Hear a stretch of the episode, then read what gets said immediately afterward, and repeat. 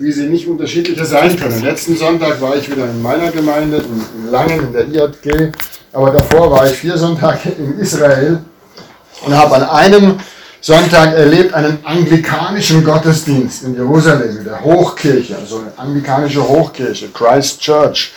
Da war alles aufgeschrieben, da war jedes Gebet aufgeschrieben, aber ich kann euch sagen, der Gottesdienst hat mich richtig geflasht. Da war, Gott war so da und ich hatte so ein Vorurteil. Immer gedacht, ja, also Hoch, Hochkirche, so ähnlich wie unsere katholische Kirche. Wenn die alles ablesen, das kann ja nicht echt sein. Hey, Gott hat mich überführt. Fand das so, hat mich so richtig berührt. Ich saß, ich stand da drin und habe geheult, weil, weil es so dicht war, dieser Gottesdienst. Ne? Und die, der Pastor und der Diakon, die waren wiedergeboren und die waren eifrig für Jesus. Das war stark. Dann war ich in einem messianisch-jüdischen Gottesdienst. So, da ging es immer um Jeschuach und Shalom und wie wir das so kennen. Und da haben sie ein bisschen Fahnen geschwenkt und Schofahorn geblasen. War auch, war, war eine ganz andere Erfahrung, aber war auch sehr berührend. Dann hatte ich einen Gottesdienst in, in, in diesem Gästehaus, auf das ich da aufgepasst habe. Das war eine kleinere Gruppe, noch kleiner als hier. Das heißt, wir haben uns im Kreis gestellt, ähm, gesetzt. Äh, äh, war eine Erfahrung. Und dann war ich in einem arabischen, auch in einem arabischen Gottesdienst in äh, Abud. War ein bisschen größer, 40, 50 Leute. Und da ist mir eins aufgefallen. Da ist mir aufgefallen, dass Gott auch dort, wo, wo man nicht das zur Verfügung hat, was wir an Technik und an Möglichkeiten zur Verfügung haben, dass Gott trotzdem wirken kann. Ein lebendiges Gemeindegeschehen dort kreiert. Die haben kein Internet, die haben keine Homepage, keinen Auftritt irgendwo im Web, die haben nicht so tolle Technik, die, die dürfen nicht evangelisieren auf der Straße, also das geht da gar nicht. Ne? All das, was wir so als unverzichtbar äh, werten. Kein durchgestyltes Gemeindeprogramm. Das haben die alles nicht. Und trotzdem pulsiert das Leben. Was ist das Geheimnis? Was ist das Geheimnis? Habe ich echt gedacht, was ist das Geheimnis? Also sicher hängt das vom Gebet ab. Ne? Ohne, ohne Gebet geht, geht gar nichts. Wir wissen, Gebet öffnet den geistlichen Raum, auch wenn der physische verschlossen ist. Gebet verbindet Menschen. Gebet bringt den Himmel auf die Erde. Gebet setzt das Leben und die Kraft Gottes frei. Und wir können nicht Gemeinde bauen ohne Gebet. Aber es muss noch was anderes geben. Und ich meine, ich bin dem auf die Spur gekommen. Äh, ich habe mich inspirieren lassen von eurer Predigtreihe. Es ging um Beziehungen. Ja? Ich habe äh, in 1. Johannes 1, Vers 7, diesen bekannten Vers, habe ich schon ganz oft gelesen, nochmal neu, neu lesen gelernt. Dort heißt es, wenn wir im Licht leben, wie Christus im Licht ist, dann haben wir Gemeinschaft miteinander und das Blut Jesu reinigt uns von aller Schuld. Meistens legen wir Wert auf diesen letzten Teil. Ja, das Blut von Jesus reinigt uns. Wenn wir im Licht leben, wenn wir aufrichtig, wahrhaftig sind, dann kommt Gott und dann vergibt er uns. Und das stimmt auch tatsächlich. Das beschreibt ja die vertikale Beziehung zu Gott. Wenn wir ihm die Schuld bekennen, dann kommt er, dann schafft er Frieden. Er hat Frieden geschaffen durch das Blut an seinem Kreuz. So schreibt es im Neuen Testament der Apostel. Ja? Äh, und dann werden wir versöhnt mit Gott dem Vater. Und da kommen wir in Ordnung wieder. Aber hey, da ist auch die horizontale Ebene angesprochen. Wenn wir im Licht leben, wie Christus im Licht ist, dann haben wir Gemeinschaft miteinander dann passiert was hier miteinander, mit unserer Beziehung. Ich denke jetzt nicht an diese kuscheligen Momente im Hauskreis bei Räubuschtee und Gummibärchen, äh, den wir schon überhaben. Ja, das greift auch viel zu kurz. Gemeinschaft im Licht, das setzt auch geistliche Kräfte frei. Durch Gemeinschaft in dieser Qualität wird der Himmel anschaulich dann bricht Gottes Kraft und Leben ins Leben hinein, des Einzelnen, in die Häuser hinein und schließlich auch in die Welt. Ganz unwiderstehlich, attraktiv, fruchtbringend, Leben spendet. ich staune natürlich über die Ausrichtung, ich staune über die Technik, was wir hier so haben. Gell? Das ist ja alles ganz neu. Ich schätze das auch.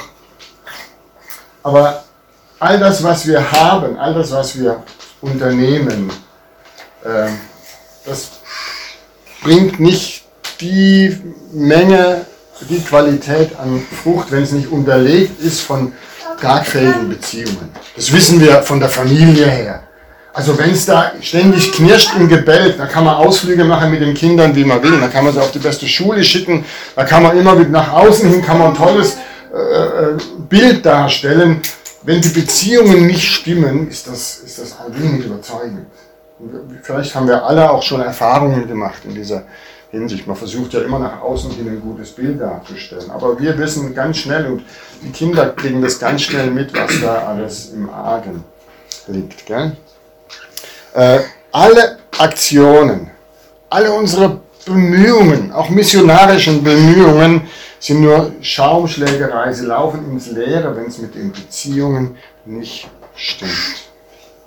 Ich glaube sogar, dass jede Aktion, jeder Versuch, Gemeinde zu bauen, der nicht, die nicht getragen ist, jeder Versuch, der nicht getragen ist von dieser geistdurchdrungenen Beziehung und geistgewirkten Durchziehung, äh, äh geistgewirkten Beziehung, ist eine Missachtung des Willens Gottes und ist eigentlich ein Akt des Ungehorsams. Dann versuchen wir was darzustellen, was zu machen, wozu wir nicht bereit sind, im Fundament unseren Preis zu bezahlen.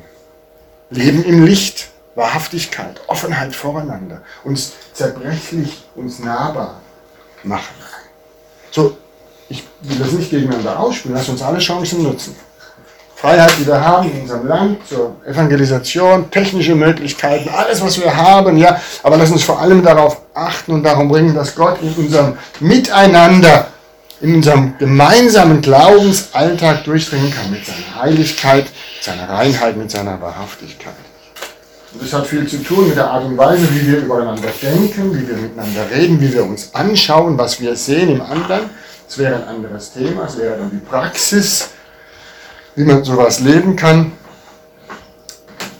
Äh, heute geht es ja, ich habe die Überschrift noch gar nicht genannt, von der Wirksamkeit geheiligter Beziehungen.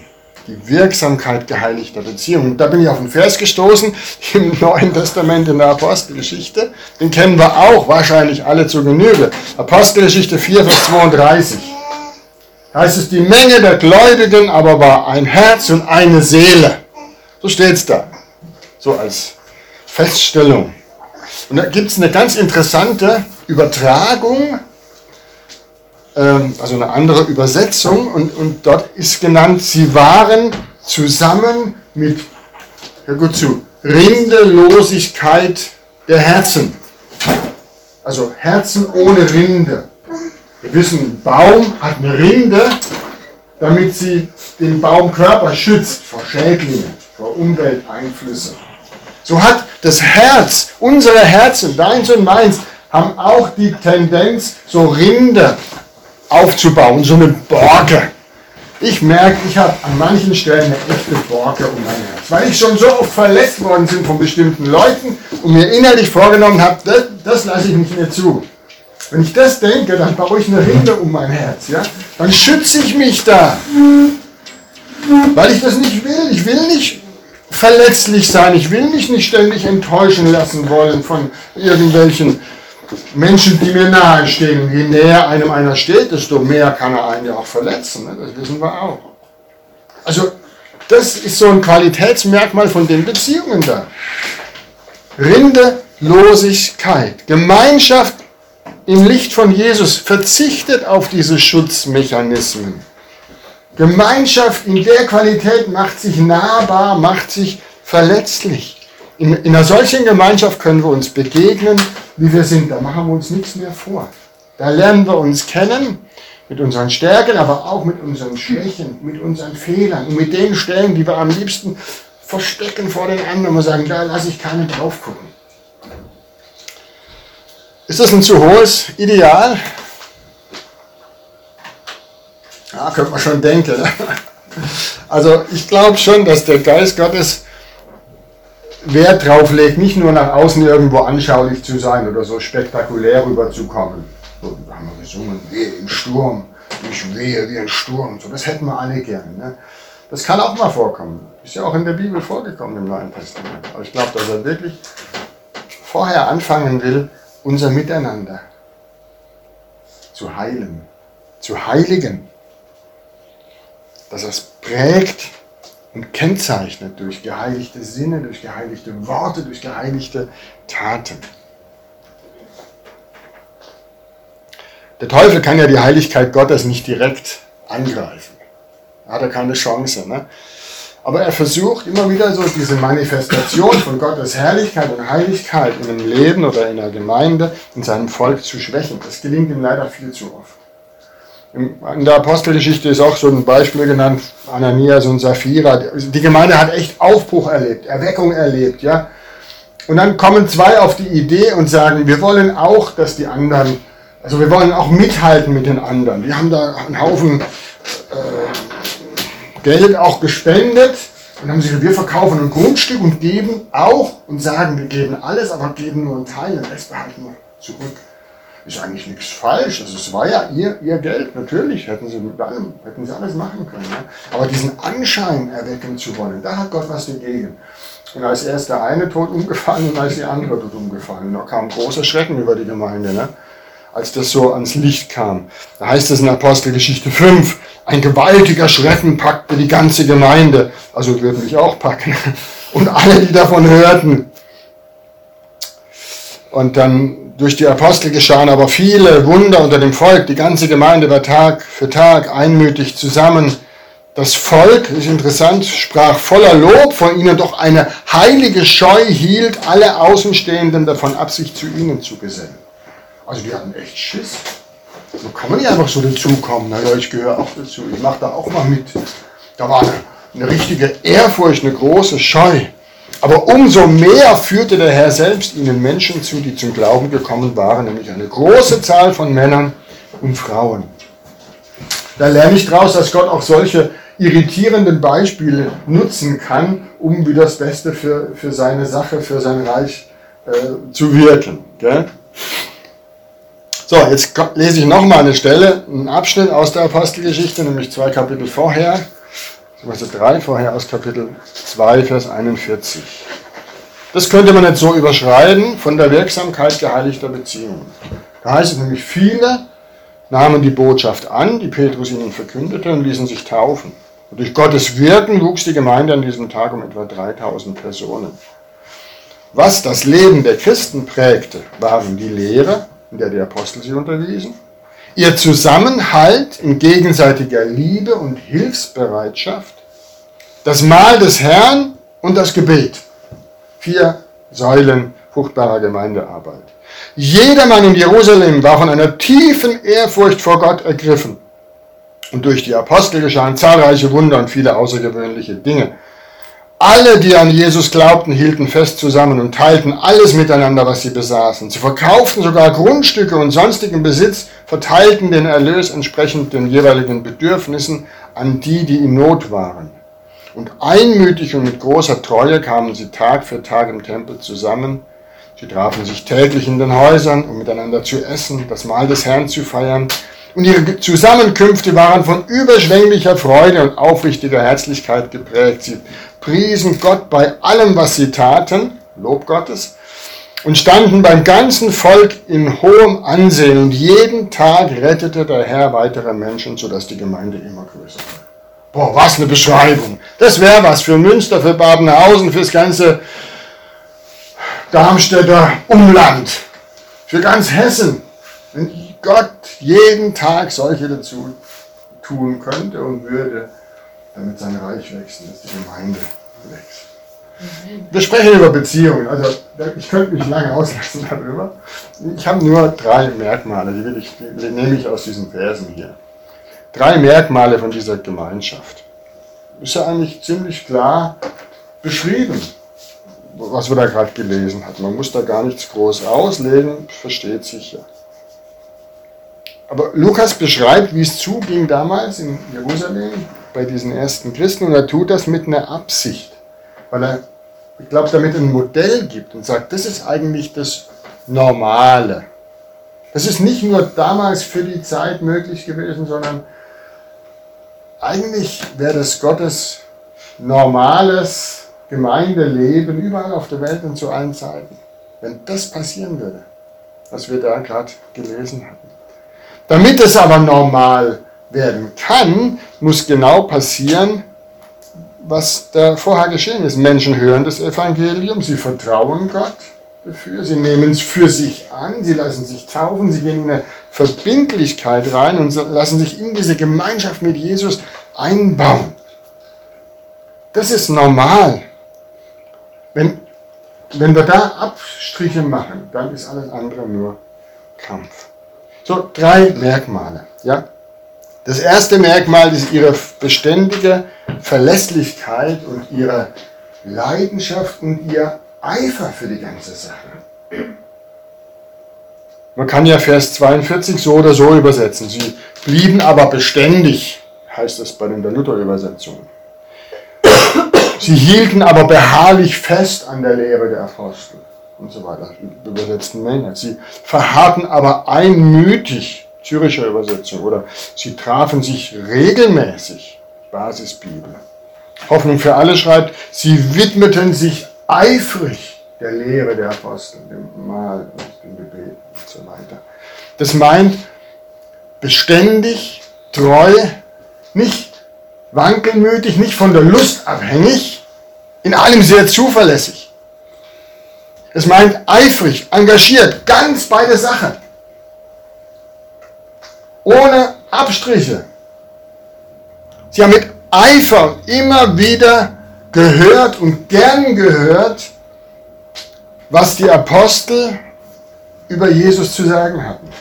Denen ist es nicht irgendwann übergeworden. Ach, Petrus, nicht schon wieder vom Kreuz, das haben wir doch schon fünfmal gehört. Erzähl uns mal was Neues. Und sagt, was? Der Sohn Gottes ist für uns ans Kreuz gegangen, für mich. Er ist für mich gestorben. Das ist, kann man nicht oft genug hören. Ja? Und so die ganzen Basics der Bibel, von der Auferstehung, äh, von, von, von der Himmelfahrt, vom Heiligen Geist, von Prinzipien der Jüngerschaft, vom Gebet, alles, alles, was das Glaubensleben ausmacht. Hey, die haben es jeden Sonntag oder Samstag oder wann auch immer gehört, als wäre es das erste Mal und haben es für sich angenommen. Ich habe manchmal Mühe, denke manchmal, hey, was muss man sich als Prediger noch einfallen lassen, dass die Leute aufmerksam zuhören? Du müsstest denen irgendwelche spektakulären, tollen Sachen erzählen. Das ganz Unerwartete, dass sie wieder mal hören und sagen, was hat der gerade gesagt? Aber die Basics der Bibel, hey Leute, um die geht's, die tragen uns, die sind das Fundament unseres Glaubens. Da müssen wir uns auskennen, da müssen wir Bescheid wissen. Und die haben das, die haben das gemacht. Und sie waren beständig und eifrig dabei, wenn es um die Gottesdienste, um die Treffen der Gemeinde ging. Man hat die nicht zu drängen müssen. Es war keine Sache, wo man, wo sich der Einzelne hat jede Woche neu entscheiden müssen. Da gehe ich zum Gottesdienst oder was gäbe es noch? Ah, eine Sportveranstaltung, die Kinder, die Enkel, mit denen könnte man sich auch mal wieder zum Mittagessen treffen. Ja, vielleicht lasse ich es mal ausfallen die Woche. Überhaupt kein Thema. Hey, da trifft sich die Gemeinde des Herrn und da gehöre ich dazu und da habe ich einen festen Platz. Ich erlebe das total in, in unserer IJG in Laien. Also, ich staune. Die jungen Leute, die sind verbindlich. Das ist ja meistens so eine Generation, wo man sagt, so, die ist zwischen 15 und 25, so, die abends Party machen, die haben es am Sonntagmorgen besonders schwer. Gell? Oder noch ältere, die auch Party machen, haben es auch schwer. Und die, die gern Tennis spielen am Sonntagmorgen, haben es auch schwer. Die, die gern brunchen am Sonntagmorgen, haben es auch schwer. Die, die gern ausschlafen am Sonntagmorgen, alle haben es schwer. Aber in unserer Gemeinde in Langen, da ist jeden Sonntag die Hütte voll. Die Leute sind da und die drängen sich vorne in die erste Reihe. Die wollen erste, zweite, dritte Reihe sitzen. Das ist krass. Ja? Also ist jetzt so die, eine der ganz wenigen Gemeinden, wo ich das so richtig bewusst erlebe. Und ich komme ja doch ein bisschen rum. Ne? Ähnlich wie damals. Sie blieben dabei, sie waren eifrig, sie, wow. Die haben sich darauf gefreut, miteinander zu essen, Abendmahl zu feiern. gerne gebetet, miteinander, füreinander und für die Welt gebetet. Keiner, ah, so eine halbe Stunde rum, wann hört er endlich auf davon? Die waren dabei, die haben gebetet, ihr ganz, ganzes Leben war Gebet. Und wir halten fest, dass sie vieles noch gar nicht hatten, was wir jetzt auch für unverzichtbar hatten. Keine Immobilie, keine beheizten Räume, keine bequemen Stühle, keine tolle Anlage, keine Arbeitsgruppen, keine Ausschüsse, keine feste Gottesdienstordnung. Ist ja nichts falsch daran. Gell? Aber damals sind sie ohne all das auch zurechtgekommen.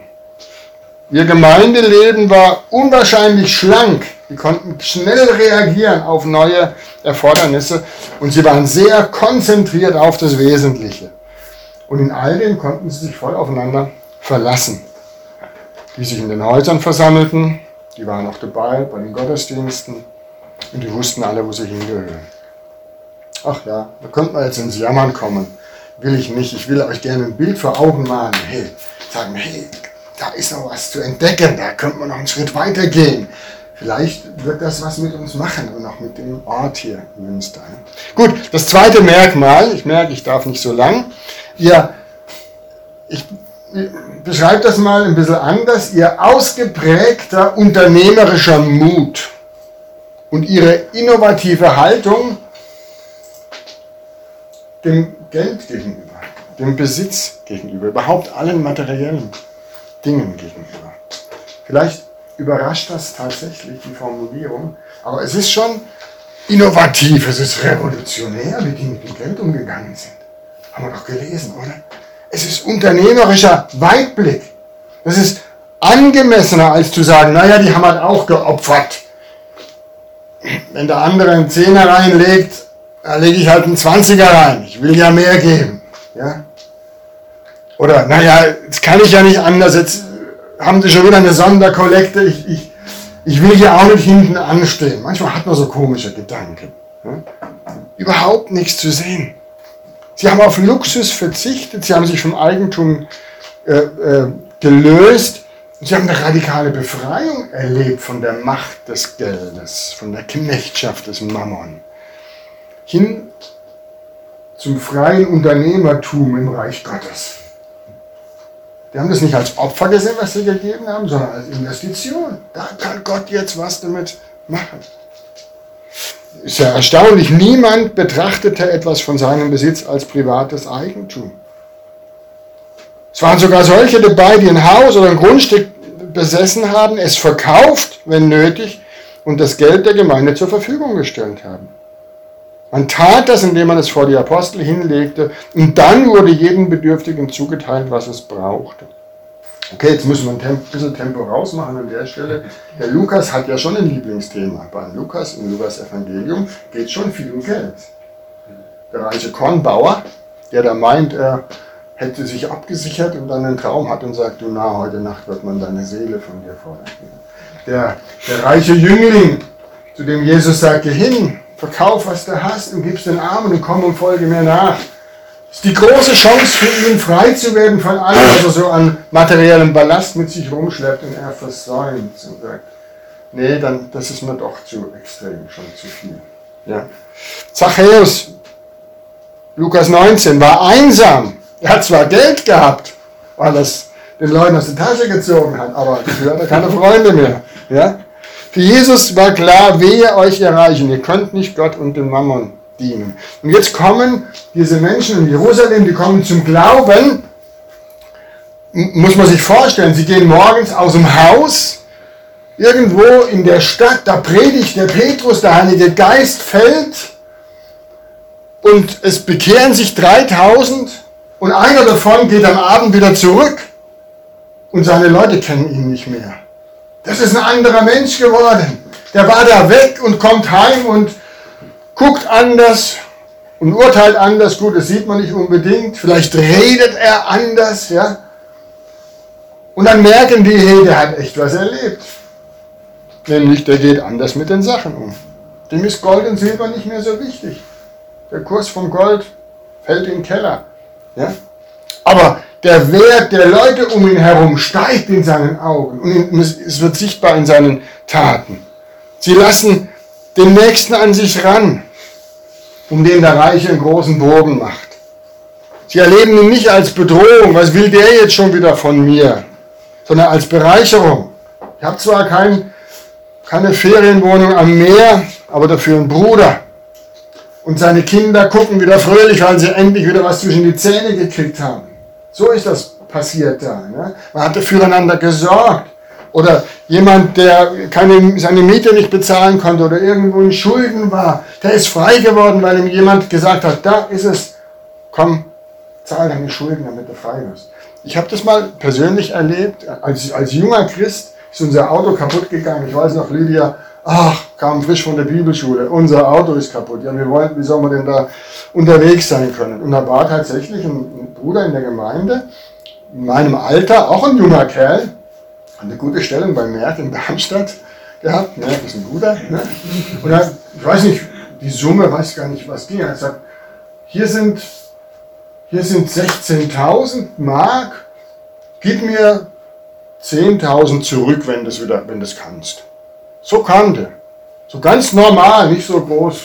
Und noch, hier, ich habe mit meiner Frau gesprochen, wir wollen euch helfen, hier hast du Geld und muss mir nicht alles zurückgeben. Wenn es dann irgendwann kannst, dann gibst du mir 10.000 zurück.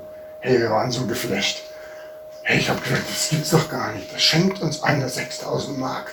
Und das war viel Geld. Kurz nach der Bibelschule, Ende der 80er, das war richtig viel Geld. Ne? Aber habe ich gemerkt, hier, der, der hat eine ganz entspannte Haltung. Gut, der konnte sich leisten. Aber der, der viel hat, der ist nicht automatisch immer auch der Großzügige. Manchmal ist es so, je mehr einer hat, desto mehr hält er die Taschen zu. Gell? Und da habe ich gemerkt, der ist ganz entspannt, der, der gibt mir das einfach. Und wir waren so gesegnet. Und seither, und wir versuchen das auch immer so zu machen, wenn wir so Leuten helfen können, ich, also dieses, dieser Trick ist ganz gut. Hier hast du was, gib mir einen Teil davon wieder zurück. Das machen wir jetzt auch öfters, meine Frau und. Ne? Jemand Geld braucht für irgendwas und wir merken, Gott legt es uns aufs Herz, unterstützt den, sage ich, hier hast du 5000 Euro, gib mir dreieinhalb zurück wenn du es kannst. Kein Stress. Dieses Jahr, nächstes Jahr, in zwei Jahren, egal, kein Problem. Damit kann man gut fahren. Und ich merke, es ist jedes Mal für mich wieder ein Akt der Befreiung, dass ich merke, ich bin nicht gebunden an das doofe Geld.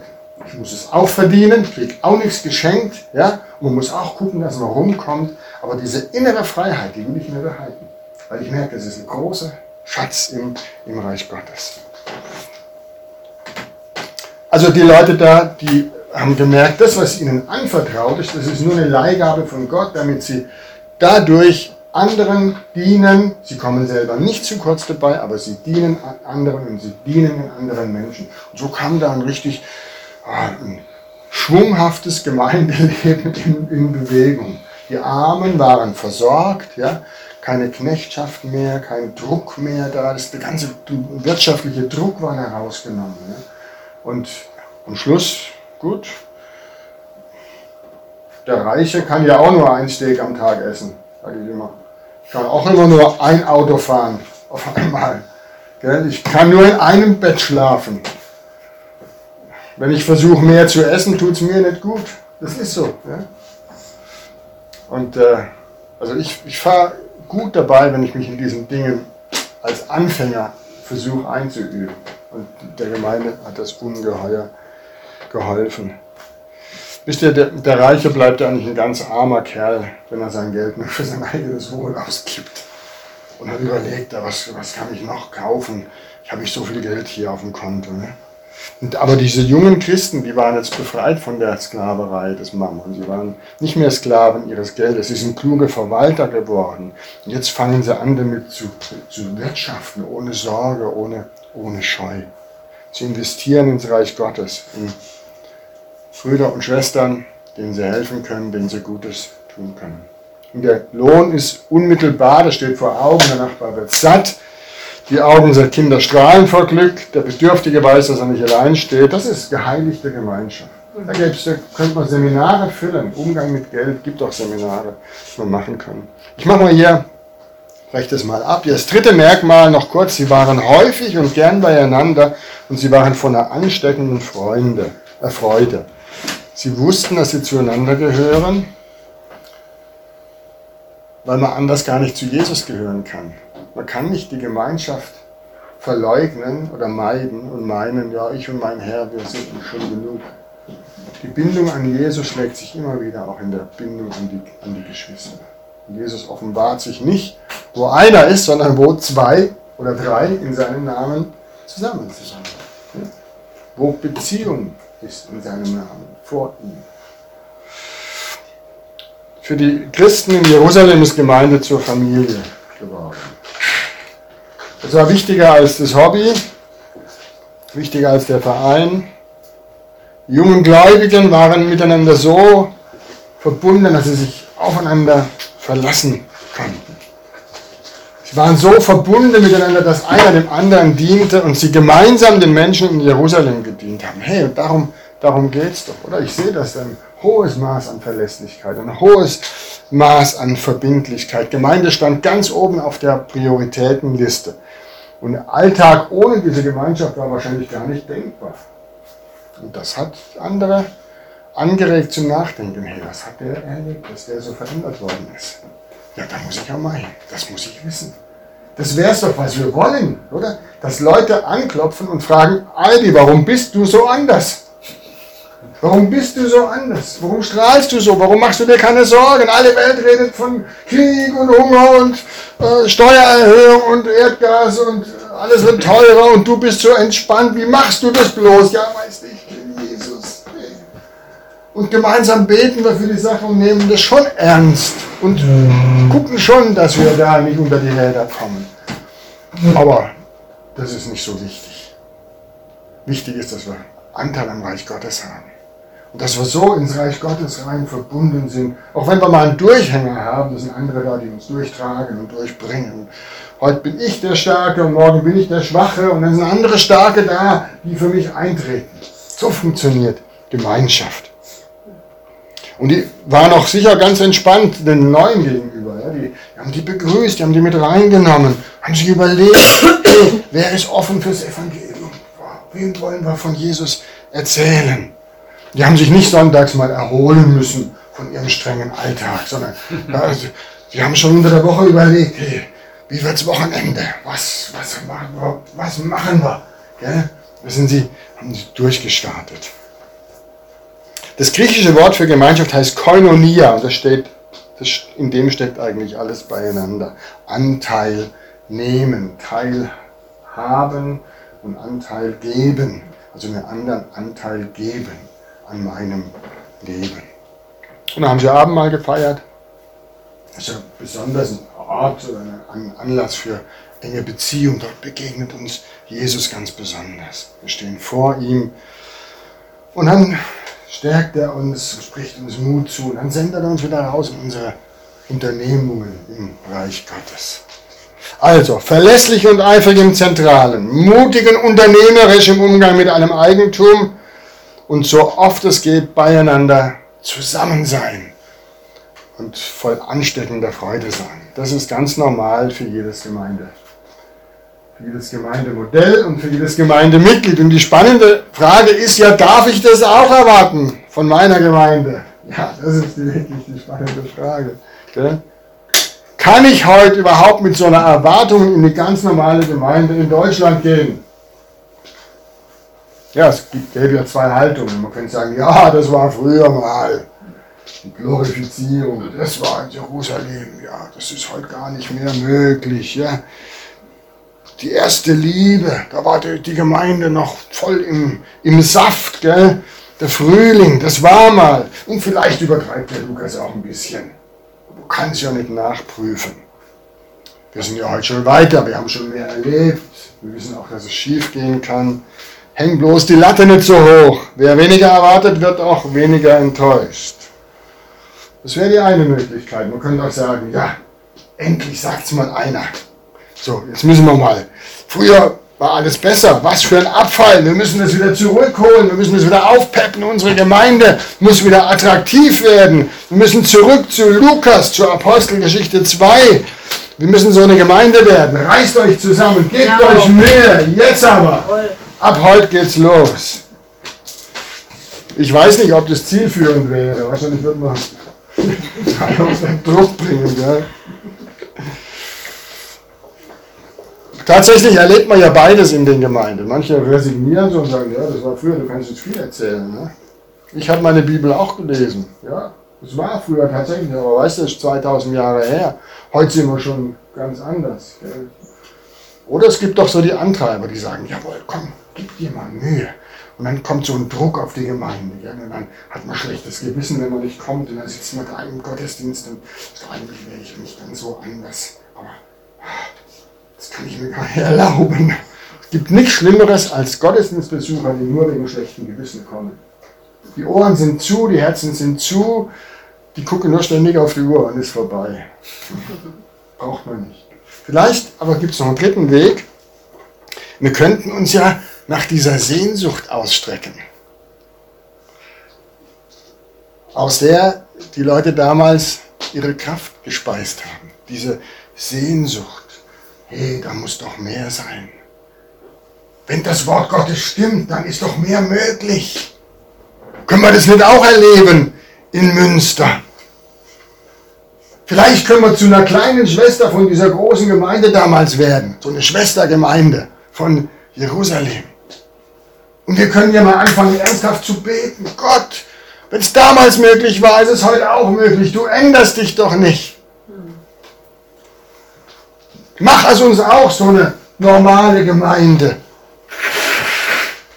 Wir könnten begreifen, dass das, was der Lukas damals geschrieben hat, sowas wie eine Zusage ist, ein Versprechen von Jesus, wenn ihr euch mir anvertraut, wenn ihr euch traut, diese Offenheit, diese Art von wahrhaftiger, geheiligter Beziehung zu pflegen, dann verwandle ich eure Gemeinde auch. Und dann werdet ihr auch das alles erleben. Ich verspreche es euch, ich zeige euch, wie es geht. Und ich lege euch dabei keine Zwänge auf. Nichts muss, aber alles kann. Man kann sich gar nicht ausdenken, was da passieren könnte. Oder? Mancher sagt, okay, so eine Normalität ist doch nicht normal, ist nicht mehr möglich, aber das ist Unglaube. Ist genauso möglich wie die Tatsache, dass Jesus vom Himmel auf die Erde gekommen ist, sein Leben hingegeben hat, gestorben ist für Schuld. Genauso möglich wie die Tatsache der Auferstehung und dass er mit seiner Liebe und seiner Kraft jetzt hier mitten unter uns ist. Das glauben wir doch auch, oder? Das sagen wir doch, ja, so ist es. Genauso ist Gemeinde in dieser Art möglich. Und ich glaube sogar, dass, dass dann manches überflüssig wäre, was wir uns viel kosten lassen. So von dem Drumherum, wo wir, meinen, ah, das, das muss man schon haben. Also die in Darmstadt haben es auch, die in Hanau haben es auch, jetzt müssen wir das in Münster hier auch haben. Ne? Und dann Livestream und so, naja gut, ist ja auch was so. Ich will es nicht, nicht kleinreden. Tatsache ist, die haben keine kostspieligen Events ansetzen müssen. Ihr Miteinander hat so stark gestrahlt und so viel Lust geweckt, dabei zu sein, dass Leute sich gefragt haben, hey, was die haben, das will ich auch. Ich gehe doch da mal hin. Und die Türen in die Gemeinde hinein sind weit offen gestanden. Ja. Und jeden Tag haben Menschen den schmalen Weg gefunden und sind reingekommen und haben ewiges Leben bekommen. Wie kann das Normale normal werden für dich? Vielleicht sind es tatsächlich diese ganz kleinen Schritte. Von Einzelnen, aber auch, je mehr es sind, desto mehr Wirkung hat es. Diese kleinen Schritte von ganz vielen. Vielleicht tippt Jesus dir auf die Schulter gerade. Nicht von vorne, von hinten und sagt, hey, ich hätte dich auch gerne dabei. Und dich hätte ich auch gerne dabei. Und vielleicht traust du dich ja ein, ein bisschen mehr ins Zentrum der Gemeinde vorzustoßen. Nicht indem du gleich eine Position, ein Amt oder eine Aufgabe übernimmst, sondern von deinem Herzen her. Ich gehöre ich gehör auch dazu. Ich stelle mich der Vision der Gemeinde zur Verfügung. Ihr Leiter sagt mir, wofür, wir beten, wofür ihr betet, ich will auch mit euch mitbeten. Ich will dazugehören. Ich mache mich dadurch auch ein bisschen verletzlicher. Vielleicht ist es auch ein Investment. Vielleicht habt ihr auch irgendwie neue Stühle braucht ihr nicht. Habt ihr gerade genug? Aber vielleicht habt ihr auch irgendwelche Pro Projekte oder Ideen. Ja, man könnte was machen, man könnte eine ah, Hausaufgabenhilfe machen, äh, Förderkurse für Flüchtlinge, ich weiß nicht, ob es sowas gibt, Flüchtlinge in Münster. Äh, Glaubensgrundkurs, Beratungsangebote, man kann so viel machen, kostet alles Geld und Arbeitskraft. Vielleicht ist dein Schritt einfach ein Schritt dahin zu sagen, hey, ich stelle mich zur Verfügung. Wo kann ich mithelfen? Was kann ich tun? Vielleicht klopft dir Jesus tatsächlich auf die Schulter und sagt, du, mach's doch einfach. Entscheide dich doch dafür. Ich bin dabei. Ich lasse es gelingen. Wäre das ein Abenteuer? Also das würde hier den Ort beleben. Das Miteinander und dann auch die Außenwirkung. Das fände ich richtig krass. Ich glaube, wir sollten reden.